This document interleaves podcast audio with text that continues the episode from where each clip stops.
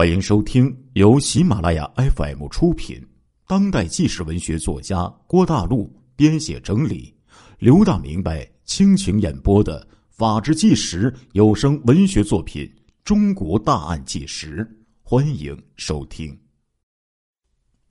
二零零三年的五月二十六号早上九点多，年仅十九岁的漂亮女孩张云。离开了自己的出租屋。张云呢是这个湖北的云梦人，初中毕业之后一直就待在自己的老家里打工。张云的父亲张军强在深圳呢也是打工多年，觉得深圳这个地方啊工资比较高，半年前打电话让自己的女儿过来。老铁，布吉镇呢是这个。紧靠香港的一个工业区，这里面有大量的工厂和公司，大概有三十平方公里的布吉镇呢，常住人口高达一百多万人。这是深圳治安最差的几个地区之一。这里人多，失业的也多。根据统计呢，经常有五分之一的人，大概呀找不到工作。这些人没有西方那种失业保障金，完全是自生自灭。一旦他们出现了吃饭那个问题呀，犯罪可就是必然的了。今天要给来到直播间的各位老铁呀，讲一个关于在深圳失踪女孩被人碎尸，然后剥下脸皮的一个残忍的案件。在这个保安分局，有一份统计，二零零三年呢，全分局呀抓获的六千三百四十五名的罪犯当中啊，暂住人口占了这里面的百分之八十九点七，外来人口给深圳的社会治安带来了巨大的压力呀，布吉镇就是重灾区之一。老铁，深圳人呢有一句名言。英雄难过梅林关，好汉难过布吉关，啥意思？就是说，这个在深圳这个地方啊，梅林这个地方特别拥堵，就算你是英雄好汉，你也不容易度过。那这个布吉镇呢，可以说呀，这个地方治安特别差，你是个好汉，你在这里也得躺下呀。二零零三年前后。布吉镇盗窃、抢劫、诈骗、飞车抢夺、砍手党、砍脚党、打闷棍等等的这些恶性的案件呢，非常的多呀。稍微这个聪明的一些的人呢，深夜都不敢上街呀，防止遭殃啊。从二零零二年七月到十月，仅仅四个月的时间里，深圳发生在。出租屋内的刑事案件就高达九千零六十宗，老铁，吓人不吓人？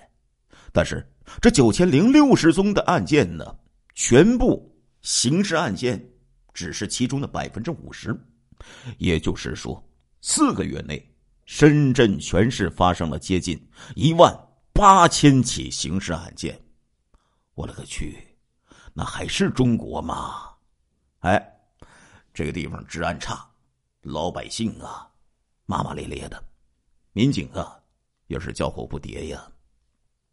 但是呢，深圳发展太快了，警察队伍这个建设呀跟不上发展的需求了。话说这个蛇口招商派出所的民警刘慧英说呀：“我每天有七十六个小时啊，不，我说错了，我每天有十六七个小时待在派出所里。”派出所任意一个民警，每年平均加班的时间超过八百个小时。案件繁忙的时候，我和同事几乎都是连轴转，脚不沾地。但是辖区的治安还是不尽如人意。虽然这样啊，其实呢，在大白天里啊，布吉镇的这个社会治安呢，还是可以的，还是挺安全的。毕竟。这里是布吉镇，不是索马里呀，对吧？这个张云呢，是张金强的爱女，是他的掌上明珠。虽然张家呀是农民家庭，但是这个张云呢，从小到大呀，基本上就没干过什么农活家里经济不算宽裕，爸妈呢对女儿呢也不吝啬，哎，真爱着自己唯一的女儿。张云呢是一个标准的南方女孩，身高只有一米五五，体重呢不到八十斤。她有着十九岁女孩特有的活泼和天真，相貌清纯，留着披肩的长发。这个时候的张云呢？正是爱打扮的年纪，很喜欢哎打扮自己。父亲干着繁重单调的工作，却给了女儿很多零用钱，这可以呢让张云呢随意的装扮自己。那天离开出租屋的时候，张云穿着漂亮的粉色的 T 恤，穿着笔挺的牛仔裤，乳白色的凉鞋，背着一个可爱的小兔子这个装饰的包包。出门了，他老爸张军强自然知道这个布吉镇治安可不咋地呀，从来不让自己漂亮女儿一个人出门。这一次，女儿出门不是一个人，哎，而是同五六个女朋友、闺蜜一起去面试找工作。女儿来到了一家职业所，这家职业所呀，在布吉镇可挺有名的呀。叫做森新园职业介绍所。森新园职业介绍所呀，是这个布吉镇最大的一个介绍所。据说这个这个职业呃介绍所的负责人呢，是镇长的亲戚。哎，这还能出什么事情呢？张军强啊，就没多想。早上七点多钟，他又上班去了。没有吵醒还在睡觉的女儿，哎，还为这女儿留了早饭。但是让张军强万万没有想到的是，张云再也没有回家吃午饭了。也许是父亲的第六感，女儿没回来，张军强立即打电话给女儿，心疼女儿啊，自己女儿刚来深圳不长时间。张军强就给她买了一个手机。奇怪的是，张军强电话打过去，对面关机了。张军强当时就急了：“女儿的手机，白天从没有关机过呀，是不是出事了呀？”张军强啊，立即打电话询问同女儿一起去的那些女孩女孩们很吃惊啊，反问说：“叔叔，不可能吗？”我们上午九点四十分就到了职业所，我们分别去找工作。没多久，张云就说有一家公司条件挺好的，让他去面试，最多一个小时就回来了。我们等了一个多小时，他都没回来。我们看一看时间，快十二点了。我们猜张云可能是回家吃饭了，于是我们就走了。女儿失踪了呀！张群强发现自己女儿失踪了，焦急万分，在下午一点钟，就跑到了森新园职业介绍所。来到这里一看呐，这个介绍所啊，果然气派呀！上下分为三层，第一层呢，有很多的这个招聘广告的那个、那个、那个栏呐，那个、那个、那个地方，然后呢，来找工作的这些年轻男女呀。都驻足在这个海报栏前看这广告，选择自己适合的公司，同时填写登记表。第二层呢是这个职业所的这个咨询大厅，这里呢有很多窗口，每个窗口啊还有一个服务人员。求职者就将这个登记表交给这个服务人员，告知自己想去这个有意向的那个公司。然后呢，这个服务人员收取一定的费用以后，查询这些公司今天是不是来招聘，同时介绍一些公司的基本情况。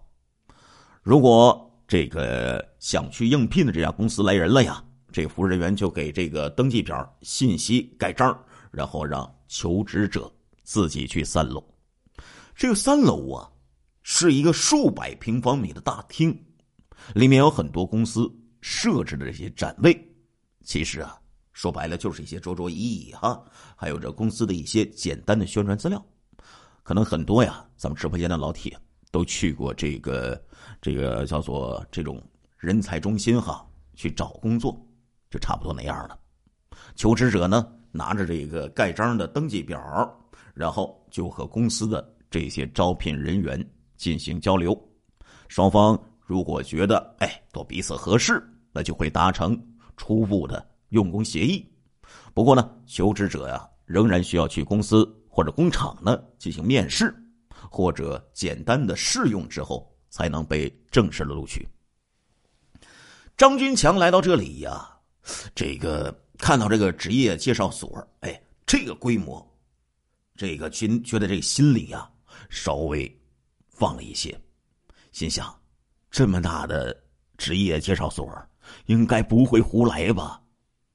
没想到啊，有人罩着的职业介绍所就是不同啊！对张军强的询问，职业介绍所的这些工作人员呢，那是不理不睬呀。后来干脆就说：“什么张云、李云。”我们今天没看到这个人，无奈之下，这张军强啊，只好跑到三楼，一家一家的去这些招聘公司，问问自己女儿的情况。但是跑了一天呢，毫无收获。这里面的公司很多，至少得有五十多家，只需要交给职介所一些费用之后，他们就可以利用这个职介所的展位，直接对求职者进行简单面试。但是这些公司的流动性也很大，今天这家来了，明天那家走了，这里呀非常乱呢。靠自己的力量，张军强是无法查清啊。可怜的老爸呀，折腾到晚上六点钟啊，仍然没有自己女儿张云的消息。期间呢，这个直介所啊还认为这老头啊只是来捣乱的。派来保安前来赶人，无奈之下，张军强只得去龙岗公安分局布吉镇派出所报案求救了。要说这个当时啊，深圳这警方哎还是挺上道的哈，老铁。不顾天色已晚，派出所呢就安排了两个民警，带着张军强就去这个直接所啊进行调查了。职介所的这个服务人员一看，我操，警察上门了！哎呀，不敢那么嚣张了。经过这个民警啊反复要求，职介所的经理才拿出来当天的这些记录。根据记录，二十六号那天有五十六家公司前来招聘，而张云确实在直介所填过表籍，说明啊来过这里。但是，直接所并没有记录，说明哪家公司招聘了张云。张军强啊，焦急的说：“你们，你们不是得在这个登记表上盖章吗？那个，那个咨询小姐还要求回答求职者的问题，怎么会不知道是哪家公司找了我女儿啊？我有我女儿照片，你让他们认一认。”经理说了。我们也就是盖个章而已，又没有纸面登记。咨询小姐一天要隔着窗户回答那么多人的问题，哪里记得住人脸呢？张军强着急了。那这样吧，你把五十六家公司的联系方式和地址给我，我自己挨家去找。经理说：“不，这不行，这是公司的商业机密，不方便提供。我女儿失踪了。”这么大的事儿，还什么商业秘密呀？你女儿失踪了，和我们有什么关系？我们又没有责任。说不定你女儿去哪玩了呢？或者在大街上被人骗了，怎么能怪我们呢？你要是有证据，哎，说和我们有关系，我们可以考虑提供。这边俩民警一听，听不下去了，插嘴说：“哎，现在不是追究。”谁的责任？一个十九岁的大姑娘，在大白天失踪了，失踪地点就是你们直接所，你们有配合警方调查的义务。经理一看，我操，欺软怕硬啊！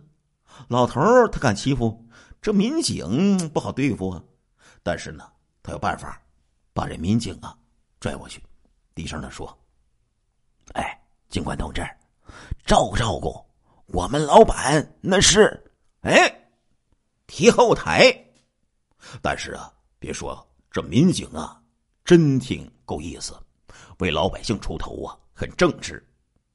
我能不知道你们的老板是谁吗？不用和我提，现在不是一般问题，人命关天，就是镇长自己开的，也需要配合调查。哎，为咱们这个正义的警官点赞哈，鼓掌。这经理一看。混不过去了，就只能说实话了。哎呀，警官呐，其实我们根本就没有这些公司的详细信息呀。什么？不可能！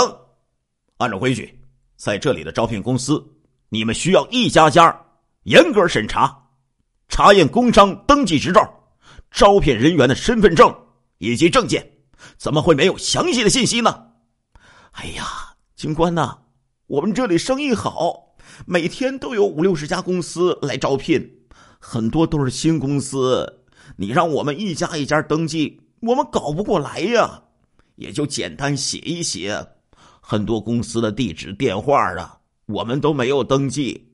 你也知道，我们直接所就是两面收钱，提供个场地而已呀。亲爱的听众朋友们。这一集的《中国大案纪实》播送完了，感谢您的收听，我们下一集再见。